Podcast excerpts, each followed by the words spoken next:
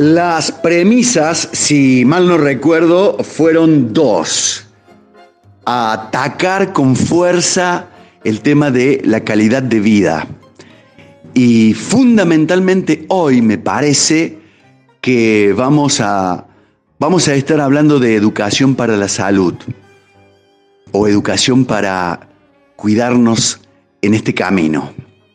Por eso no me quiero demorar y ya mismo vamos a saludar a esta doctora de una participación muy especial en salud de cuerpo y alma Florencia Pérez Jiménez, bienvenida. Hola Vichy, hola oyentes, ¿cómo están todos? Feliz, feliz de estar en una nueva emisión de nuestro programa y muy contenta, por supuesto, agradecida de todas las repercusiones que estamos teniendo semana a semana con nuestro programa, que la verdad nos hacen llegar comentarios muy lindos y nos impulsan a seguir. Como el programa de hoy, Vichy, hoy tenemos un programón realmente impactante la historia que hoy vamos a compartirles. Es una historia sobre la vida. Justamente el invitado de hoy nos va a hablar en primera persona, nos va a hablar desde su lugar, desde los hechos que le ocurrieron y lo va a compartir con nosotros.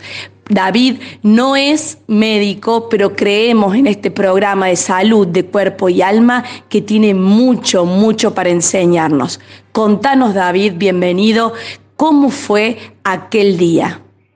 Bueno, ante todo, mm, bueno, muchas gracias por la invitación eh, y rememorar o recordar aquel día.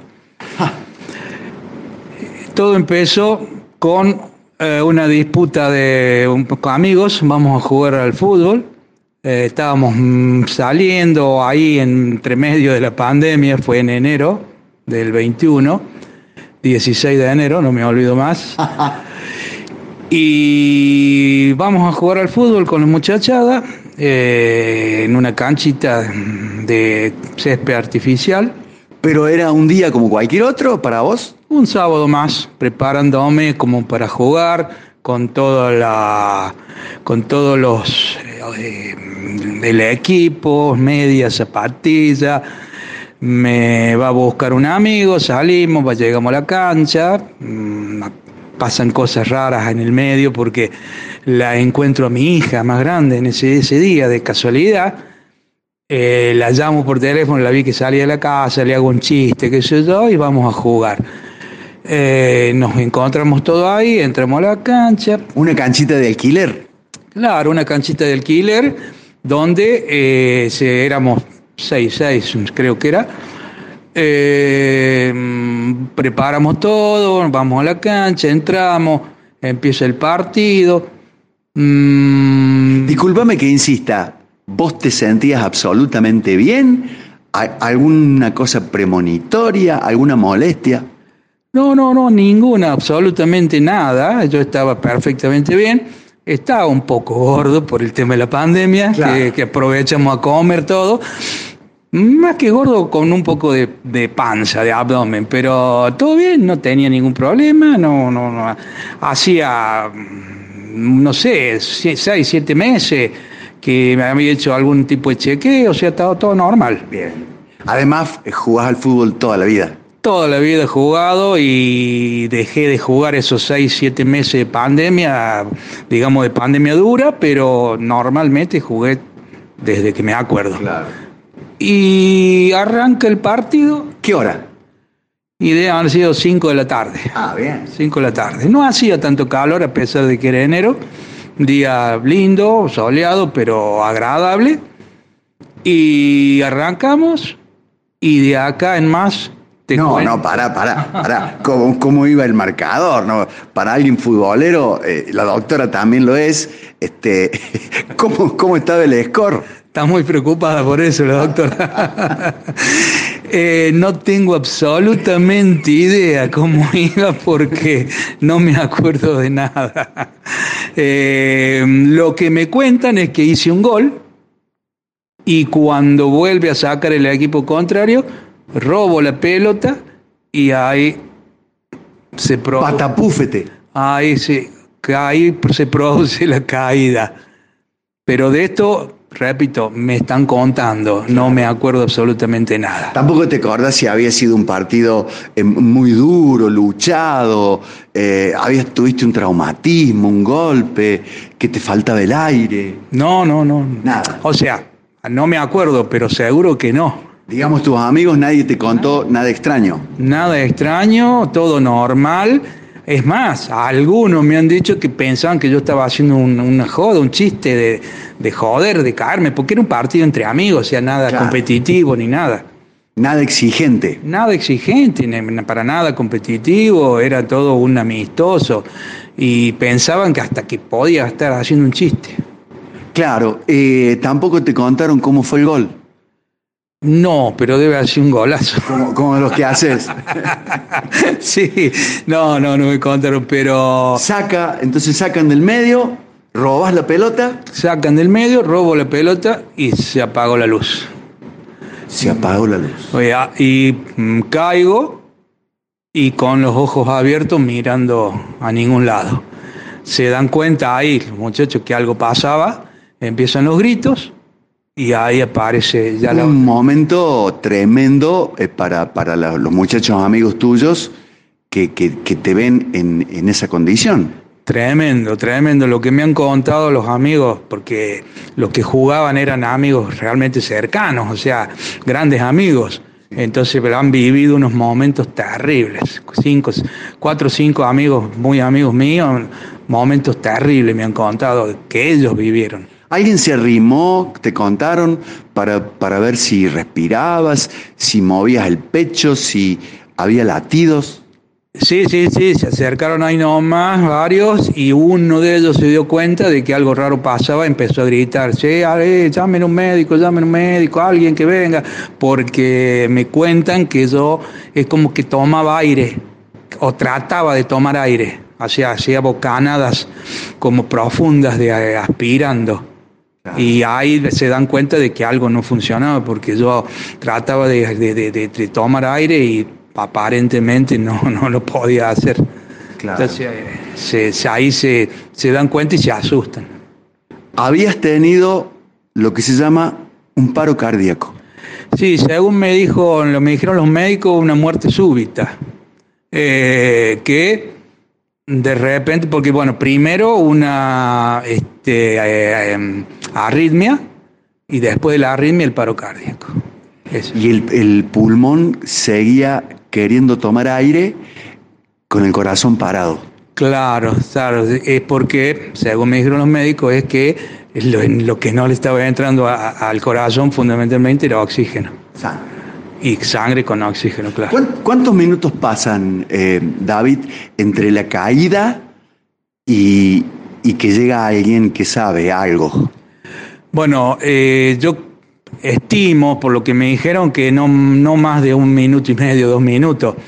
Eh, porque en la cancha del lado, que es un complejo donde había hay dos, tres canchas, estaba jugando otro equipo del, del club mismo donde jugamos nosotros, que unos médicos, el doctor Daniel Puceto, otro muchacho entrenador de natación, creo que es negro de pedido, y otro muchacho que me contaron que estuvo también, que es eh, fisioterapeuta.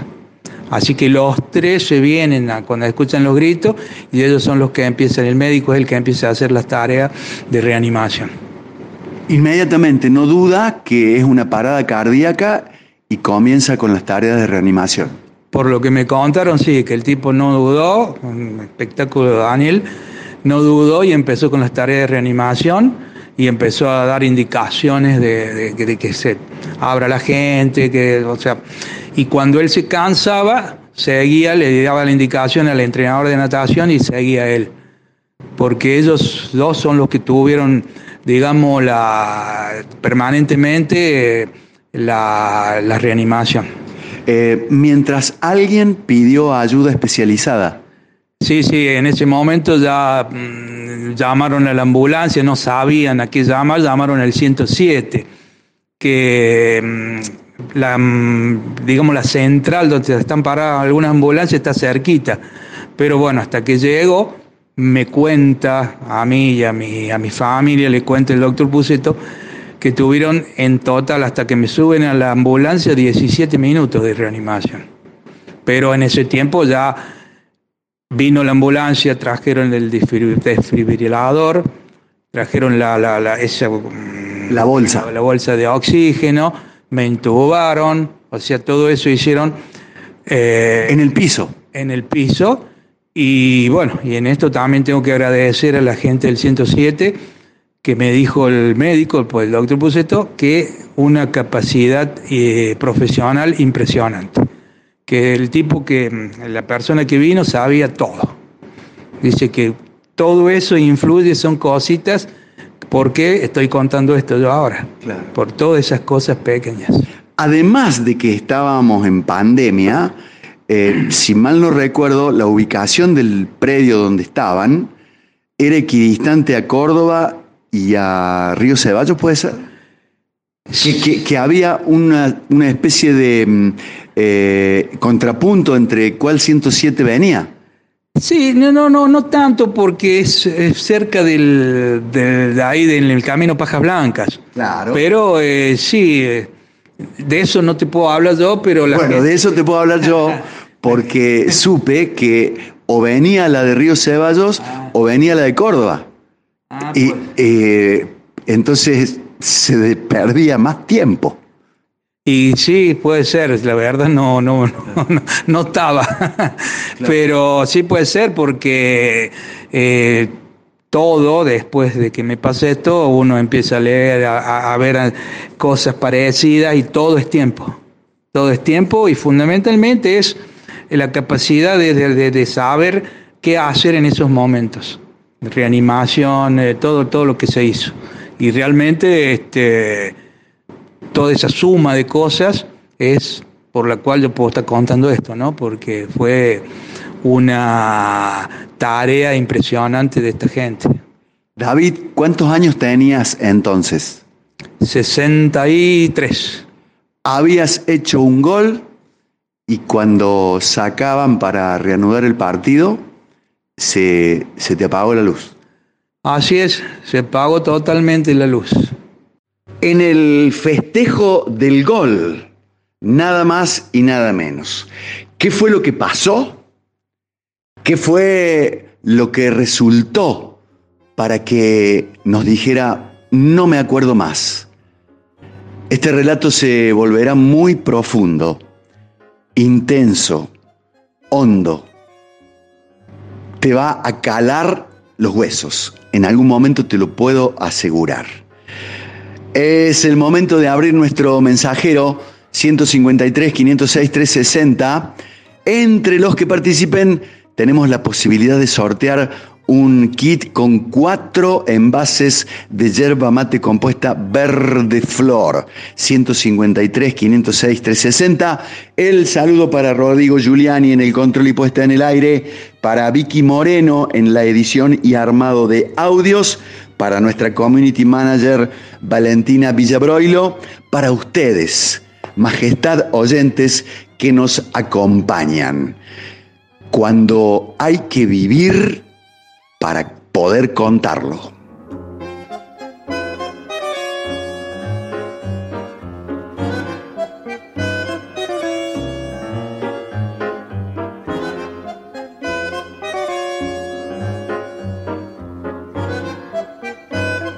Enorme y fantástico agradecimiento para nuestros amigos avisadores acompañando a salud de cuerpo y alma. Ojalá les vaya la mitad de lo lindo que nos está yendo con este contenido. Con esa mitad es muy bueno. Y muchas gracias nuevamente. La historia de David. Vivir para poder contarla. Él decía que le pusiéramos el hombre que volvió de la muerte, pero con la doctora pensamos que era más lindo hablar de la vida. Hace un gol, en el festejo no me acuerdo más. ¿Qué pasó? Pasó que una placa, un trombo, un coágulo, se impactó en una de sus coronarias, creó una falta de oxígeno en el territorio que esa arteria debía irrigar, una, una célula se volvió loca, contagió a la otra, esta a la otra, y un pequeño tejido originó una tormenta eléctrica. Se llama fibrilación ventricular. Y el corazón, en vez de hacer tuntac, tuntac, tuntac, comienza a tremular. Es como que tuviera un ataque de epilepsia. Y mecánicamente no sirve. Su trabajo de bomba queda echado a perder. Es un paro cardíaco por inestabilidad eléctrica. Deja de llegar sangre al cerebro, a los riñones, al mismo corazón. Entonces, por eso David, doctora, nos dice, no me acuerdo de nada más. Claro, no se acuerda David de nada, pero supongo que sus amigos se lo deben haber relatado bastante bien de lo que sucedió aquel día. Contanos, David, ¿qué te dijeron? ¿Cómo siguieron las cosas? Bueno, ahí eh, una vez que me estabilizan en el piso, me, me, me tenían entubado, con dándome oxígeno, reanimación. En un momento dicen los médicos, ya puedes subir a la ambulancia porque tengo entendido que si no tenés signos vitales no podés subir, no te pueden subir. Claro, claro, claro. Entonces, al tener signos vitales, me dicen, dicen, todo esto contado, eh, arriba, me suben a la ambulancia y volando, los amigos que estaban conmigo ahí no sabían qué hacer porque todavía estaban ubicando a mis familiares, a mis hijos, a mis hijos y a mi señora. Entonces dicen, llévenlo al hospital de urgencia. Ahí llegamos al hospital de urgencia y dicen que en el camino, en la ambulancia, se me paró tres veces más el corazón.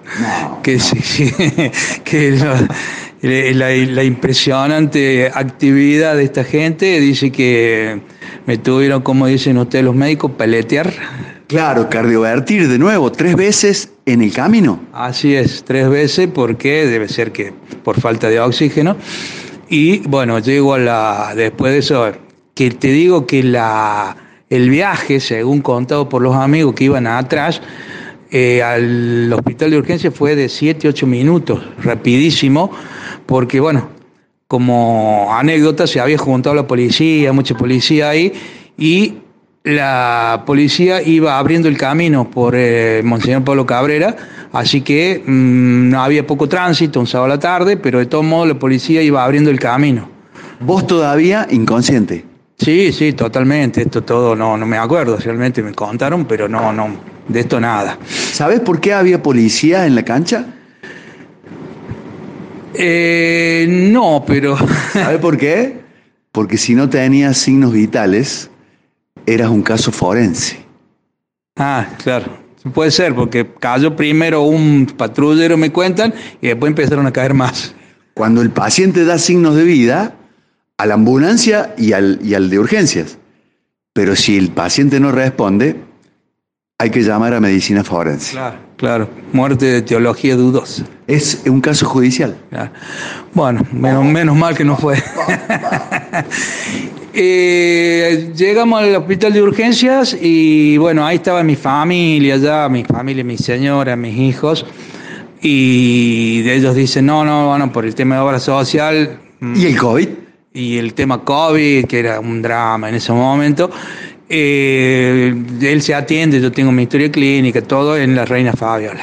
Así que de ahí partimos a la Reina Fabiola. ¿Ni unas horas, nada en el urgencias? No, no, no, entré, según me dijeron, entré y salí. O sea, iba a la camilla para todos lados. Me llevan a la... ¿Vos vestido de jugador de fútbol? Claro, sí, sí, sí, camiseta, pantalón, mediecitas y zapatillas, creo. Que después me devolvieron todo, todo cortado. Claro. Eh, a la Reina Fabiola. A la Reina Fabiola, de ahí vamos.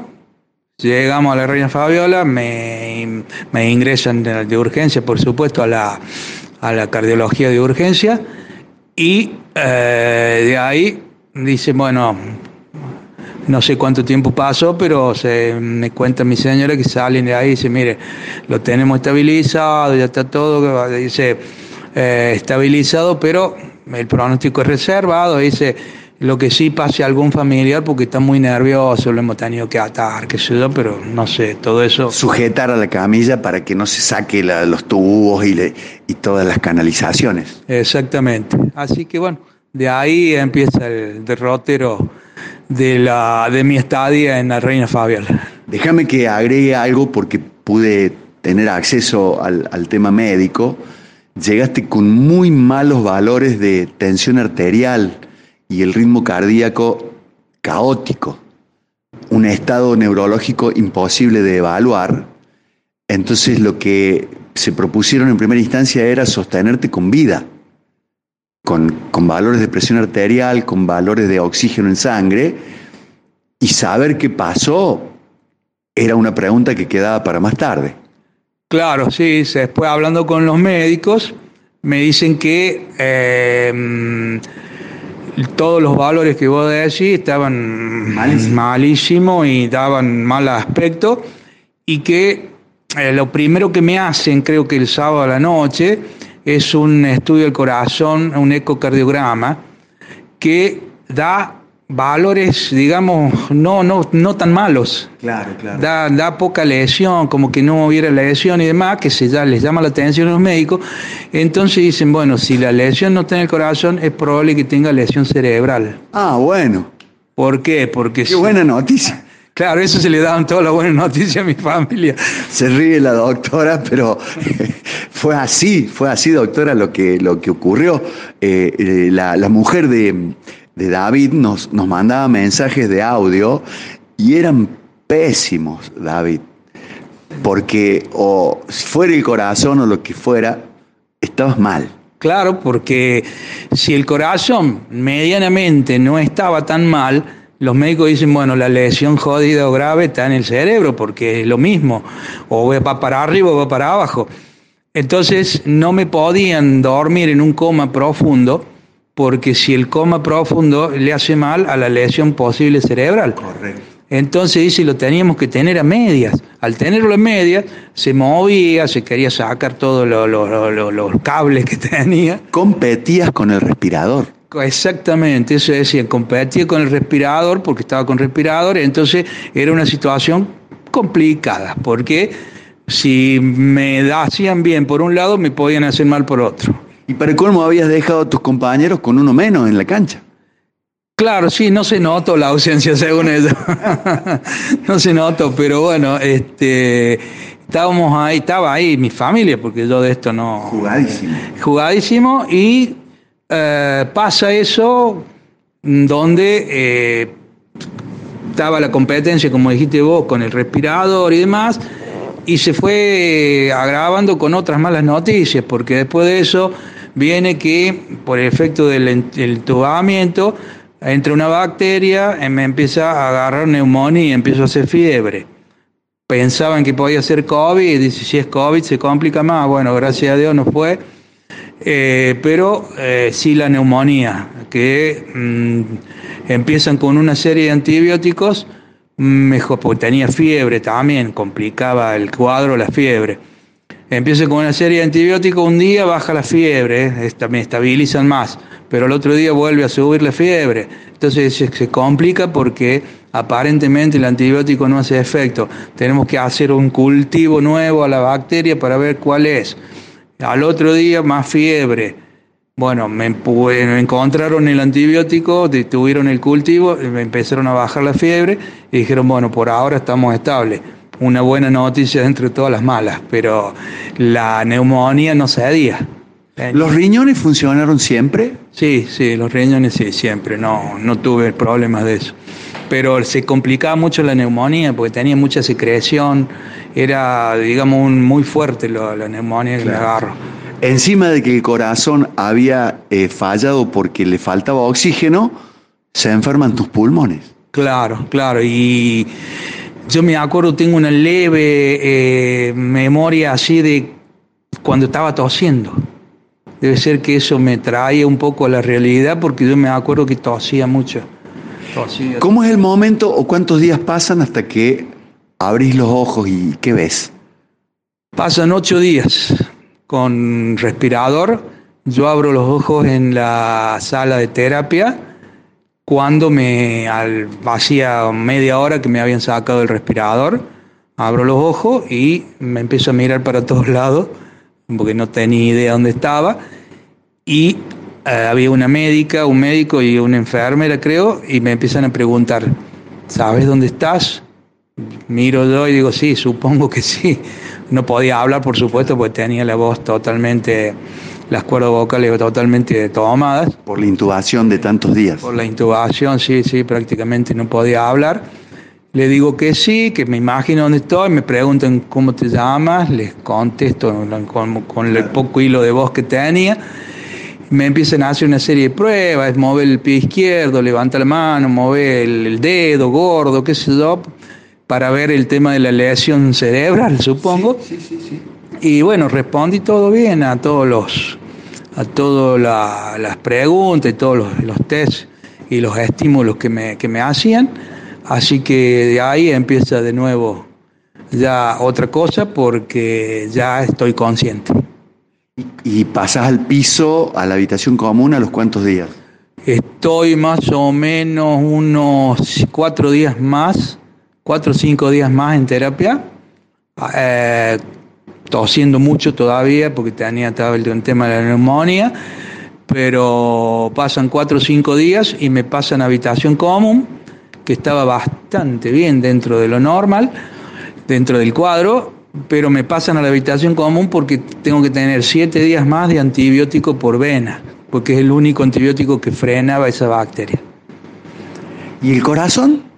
Y el corazón viene el médico, que es el cardiólogo que me está tratando ahora actualmente, viene el médico y me dice, mira, dice, la verdad que estamos asombrados porque yo te hice el, ecocardiograma donde no había lesión, el día que a la, noche que vos viniste y me hicieron hacer otro a los dos, tres días para comprobar y me dice, y, la verdad que estaba bastante bien.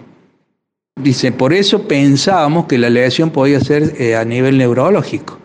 Así que bueno, ahí estuvimos deliberando, dice, pero eh, la verdad que no, no parece que haya una lesión severa. ¿Cuánto pasó desde el gol y la muerte súbita hasta que llegas a tu casa. Y pasaron 18 eh, días. Ah, en la sala de, mm, común estuve 7 días exacto. Una semana con antibiótico y con, con, el suero y demás, pero ya, bueno, caminaba, andaba, todo este, débil, pero andaba. Y a los 18 días me dan el alta y vuelvo a casa. El señor Narciso Ibáñez Menta hubiera escrito El hombre que volvió de la muerte. Salud de cuerpo y alma, hoy con un testimonio en primera persona. Eh, y se lo ve tan sonriente, doctora, a David. ¿Por qué a mí? Oh Señor, ¿por qué yo? Ya está en casa y la llaman a la doctora Florencia Pérez Jiménez para que se haga cargo del paciente. ¿Qué tal? Realmente me, impactaría mucho solamente escuchar el relato, escuchar el relato de lo que le sucedió a esta familia, ¿no? Eh, en vilo durante tantos días.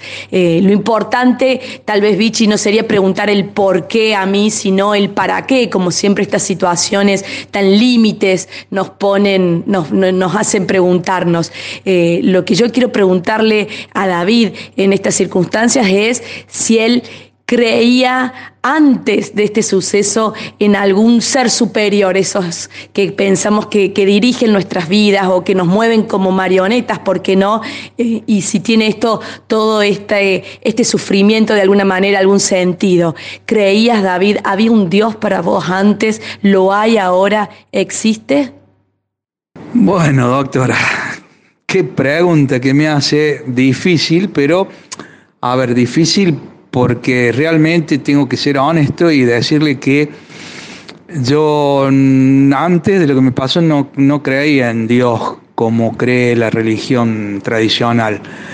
Eh, ahora tampoco, indudablemente, pero sí me ha hecho pensar y, me ha hecho este, preguntarme y reflexionar eh, por qué y para qué me pasó y por qué los puedo contar. De todos modos, pienso que todas las religiones apuntan a algo eh, supremo, que es que seamos todos buenas personas. Y quizás el ser supremo en el que todos creen, cada una religión cree, es el espíritu más elevado de todos esos. Llámele como le quieran llamar. De todos modos, eh, sí me ha, me ha, puesto una enseñanza o, un aprendizaje de que eh, hay cosas muy importantes que en las cuales en los momentos que no nos han pasado este tipo de cosas, uno no piensa. Y fundamentalmente es eh, lo espiritual, la vida, lo importante en las pequeñas cosas de todos los días. A veces eh, vivimos tan rápido, tan acelerados que no pensamos en esas cosas. Eh, quizás estas sean enseñanzas para que lo hagamos. David, entonces cuando vos saliste de la clínica o cuando llegaste a tu casa y o cuando volviste a jugar al fútbol, ¿a quién le agradeces? Ah, otra pregunta difícil, Viche. Eh, yo creo que debo agradecer a todo, a todo y a todos. Eh, en el agradecimiento no tiene que quedar nada afuera. Si fue un poquito de Dios, un poquito de Jesús, un poquito de la familia, un poquito de, no sé, de Buda, un poquito de todo, yo le agradezco a todos realmente no, no quiero dejar de, agradecer y no quiero que quede afuera nadie del agradecimiento, porque quizás en las manos de ese doctor estuvo iluminado por algo. Eh, vos decís que el médico que estaba jugando, o los médicos que estaban jugando al lado tuyo ahí ese sábado, em, ¿fue una casualidad? No, no. Yo pienso que nada es casual, todo es causal y es una de mis, digamos, de mis creencias más, este, más eh, fe, profunda y fervorosas, de que nada es causal, es todo causal. Y, y vos decís que el que maneja este orden cósmico te eligió a vos por algo o, fue suerte? Trata de explicármelo a mí, ya que no pudiste hacer loco a la doctora. ¿Por qué a vos? Y es que me debería preguntar eso, ¿por qué a mí? Realmente me lo pregunto, porque eh, indudablemente debo ser un elegido, un elegido para, para algo. Todavía no, no, no encuentro la respuesta, pero sí me lo pregunto, ¿por qué a mí? Y, y, no solo me lo pregunto, también lo agradezco. Es decir, ¿por qué a mí? Y te agradezco por qué a mí porque este, indudablemente debe ser que tengo que aprender más en esta vida. A lo mejor me falta aprender un montón de cosas y bueno, y más que preguntarme, eh, lo mío es más agradecimiento. Bueno, y a partir de lo que te pasó, eh, te dijeron, usted se queda de reposo en el sillón, quietito, olvídese del fútbol, olvídese de correr. No, a raíz de que me pasó me dijeron, usted tiene que arrancar empezando a hacer la vida de siempre. Eh, lo primero que le pregunté al doctor es cuándo vuelvo a jugar. me dijo el doctor, eh, riéndose por supuesto, y dice, espera. Pero bueno, empecé de a poquito a, caminar, después empecé a, a moverme un poco, me habilito para ir al gimnasio y bueno, todo esto que en, este contexto de esta pandemia y este virus eh, era todo más es todo más problemático, así que bueno, me, me, encarecidamente me pidió que me cuidara porque eh, enfermarme de COVID era un problema serio, podría ser un problema serio, dada mi condición. La neumonía. La neumonía, la enfermedad en sí misma, porque como nadie sabe qué pasa o cómo puede reaccionar el cuerpo, me dijo que lo que me tenía que cuidar yo no era de tantas otras cosas, sino de enfermarme, de COVID. Y bueno, de a poquito fui haciendo gimnasia, eh, empecé a correr un poco, o sea, y me empezó a dar confianza el médico diciéndome, bueno, tu cuerpo es el que te va a empezar a poner los límites. Eh, bueno, a todo esto me pusieron dos estén, que no lo dijimos. Claro, ahí eh, estaba esperando que, me dieras pie. Eh, el asombro de la doctora, mirarle los ojos.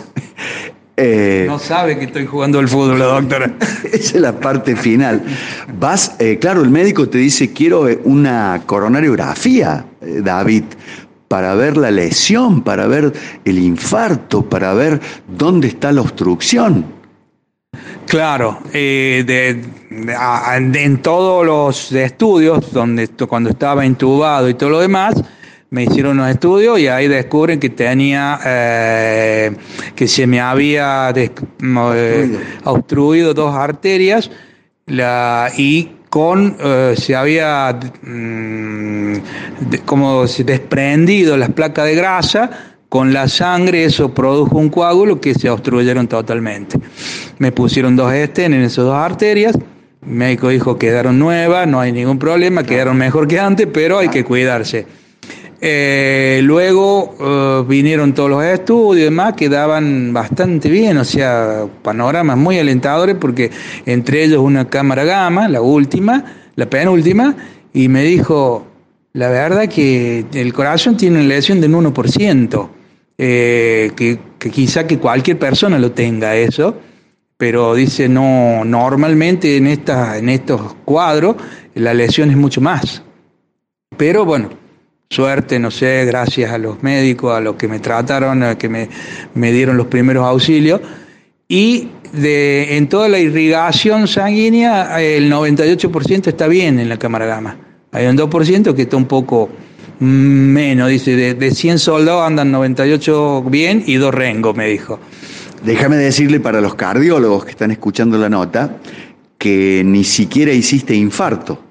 Fue lo que le llaman una isquemia y eso desató la tormenta eléctrica, la fibrilación y la muerte súbita, pero tenés tu corazón sano y con las cañerías sanas. Exactamente, exactamente, y con sobre todo con las cañerías por la irrigación de, digamos, estaría mejor que antes porque tengo esas dos arterias que están con el y bueno, eh, después de la cámara gamma, para jodiéndolo al doctor eh, permanentemente, cuando empiezo, doctor, cuando empiezo a jugar al fútbol, yo ya estaba corriendo, estaba bastante bien, me dijo, bueno, empecé a poco, cuídate del COVID, qué sé yo.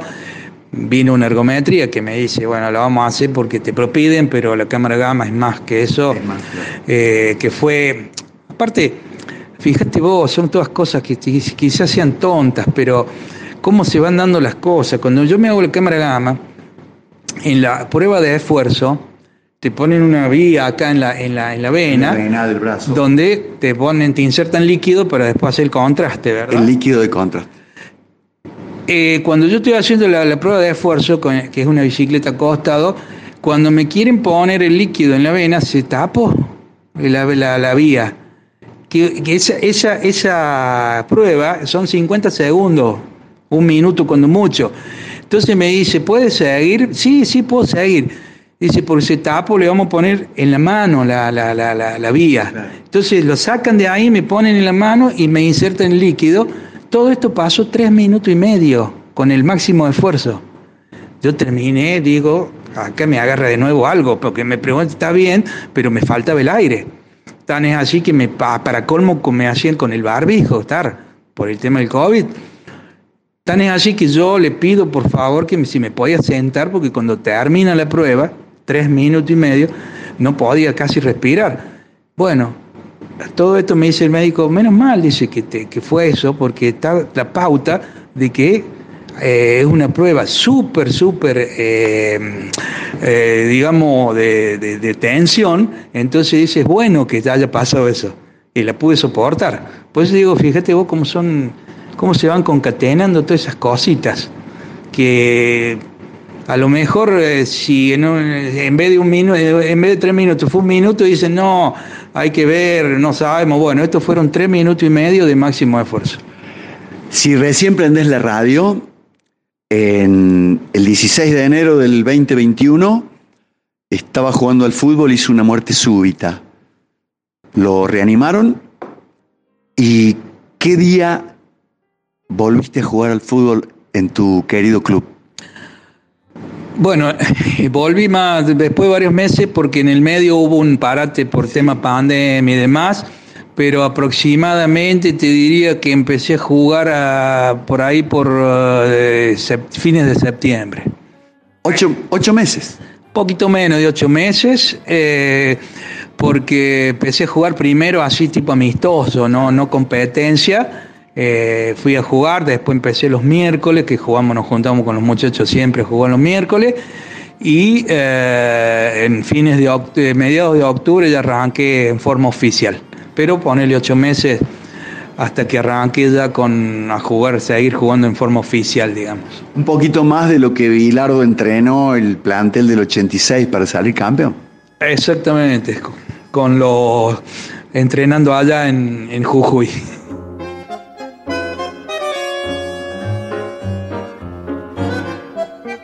Debo confesarles que cuando eh, nos ponemos al hombro este tipo de entrevistas tan intensas, tan profundas, tan emocionantes, eh, tan contadas en primera persona y con final feliz, me, emociona muchísimo, doctora. Y también eh, hago, hago votos porque a lo largo de toda esta charla hemos tenido un tema subyaciendo, que es el de educar para la salud. En, el caso de David, educar para la vida. Eh, saber qué hay que hacer, además de correr a llamar y buscar ayuda profesional. Eh, ¿Por qué no se nos enseña a nivel social, comunitario, desde cómo extraer un cuerpo extraño del, del párpado hasta una obstrucción en la vía aérea, o en este caso salvar la vida. Te, he notado a lo largo de toda la nota muy emocionada. La verdad que sí, por momentos con piel de gallina, porque escucharlo a David realmente es un privilegio, es un privilegio poderlo escuchar pensando, ¿no? Eh, teniendo como esa posibilidad que tal vez podremos no estar escuchándolo y eso, como él dijo, también tiene que ver gracias a las acciones de la resucitación cardiopulmonar. Tuvo suerte, al final tenemos que decir que el factor suerte influyó, que hubiera un cardiólogo jugando al fútbol al lado de la canchita de él. Pero si el cardiólogo sacaba turno en otro horario u otro día, hoy no teníamos nota. Tal cual, llámalo suerte, Vichy, llámalo como quieras, pero lo cierto es que las cosas sucedieron de esta manera, puede ser el destino también quiero que quede claro el mensaje de David hoy. Hoy el programa trae esta, este, este legado que es el de tomar acción frente a esas cosas que nosotros sí podemos hacer. La, la resucitación cardiopulmonar no es una tarea de los médicos solamente, sino de la comunidad toda y por eso invitamos desde este programa a que eh, tomemos cartas en el asunto y cada uno tengamos la iniciativa de poder poder participar activamente. Me gustaría saber en la, en la campaña electoral de la muchachada que votamos, ¿qué lugar tiene educar para los primeros auxilios? ¿En, ¿En, qué puesto de ese ranking de necesidades está? Che, salvémonos la vida. Y si no lo pusieron en el ranking, nosotros desde este programa tenemos la firme decisión de recordárselos, porque sabemos que educar para la salud es nuestro fin. David, eh, yo soy amigo tuyo y nos conocemos ya hace bastante tiempo, pero eh, quiero que la, que la doctora diga su, cierre y te dé a vos para las palabras finales. Nada, agradecer eh, simplemente a David la presencia, la participación en el programa y desearle, bueno, un nuevo eh, comienzo, una nueva vida, ¿no? Esta nueva vida que se le ha regalado, eh, que, bueno, que cuenta con nosotros para poder vehiculizar todas estas inquietudes que tiene para educar para la salud. Bueno, muchas gracias doctora y realmente mm, yo también me conmueve todo esto y capaz que sea la respuesta a la pregunta que me hizo antes, que me costó responder, de que capaz que estoy elegido yo porque estoy totalmente de acuerdo en lo que dice de que hay que hacer campañas, hay que aprender, hay que enseñar rehabilitación, eh, se puede salvar una vida y fíjese que la vida que se salvó es la mía. Entonces, educar. Educar y enseñar y aprender al que le toque aprender a todo el mundo. Las reanimaciones cardiopulmonares son fundamentales. Eh, y yo debo ser el elegido para, para eso, ¿no? Para, para hacer eh, las campañas de decir, gente, muchachos, hay que aprender, hay que saber, hay que animarse hay que animarse aprender y, enseñar y pedir que, nos enseñen. Tan es así que esta mañana yo estaba hablando con mi señora y me decía, ¿cuándo vas a hacer el curso? Porque tenés que devolver a lo mejor alguna vez lo que hago te toco. Eh, es la lucha, y nos has escuchado, porque sos oyente de, la radio, David, que en nuestros programas em, siempre eh, propugnamos eh, que aprendamos que, y aprender en salud. Yo siempre digo que esto deberíamos enseñarlo desde, desde el colegio primario a los niños. Tal cual, tal cual. Sería una, una materia, digamos, a tener todos los años. Eh, habría que ver a partir de qué edad, pero para que puedan transmitirlo y a lo mejor caminando en la calle te encuentras una situación de esta. Entonces, quizás que vos seas el vehículo para salvar una vida. ¿Y quién más yo que decirte lo importante que es? Muchas gracias al querido David por su valiente testimonio. Muchas gracias, doctora Pérez Jiménez, por, por su empuje y por, por sus ganas de alentarnos siempre en la idea de estos contenidos. Muchas gracias a la radio, que nos alienta a seguir con estos temas. Nada más y nada menos que educación para la salud y calidad de vida. Gracias a Cadena Melodías que nos pone en una buena parte del sudeste provincial, a la de por tres en Río Tercero y Zona, y a la querida 103.7 en Villa Carlos Paz y Valle de Punilla. Me quedé con la nota y, midiendo los tiempos, advierto que quedan algunos minutos para entregarle a, a, Carlito Julio Carballo y haga su, su cualquiera. Entonces, quiero aprovecharlos con el permiso de, de, mis dos compañeros de este viaje que, que ya se fueron a seguir su rutina. Hemos hablado de muerte súbita una vez más en esta radio. Y lo vamos a seguir haciendo. Porque nadie es tan viejo como para no vivir un día más. Ni tan mozo como para no ser difunto mañana. Lo único que nos separa de la muerte es la vida. Entonces vamos a aprovecharla intensamente lo que nos queda para aprendernos, para enseñarnos, para educarnos. Como le pasó a David. Si no había alguien al lado que sabía lo que hacer, hoy no teníamos nota.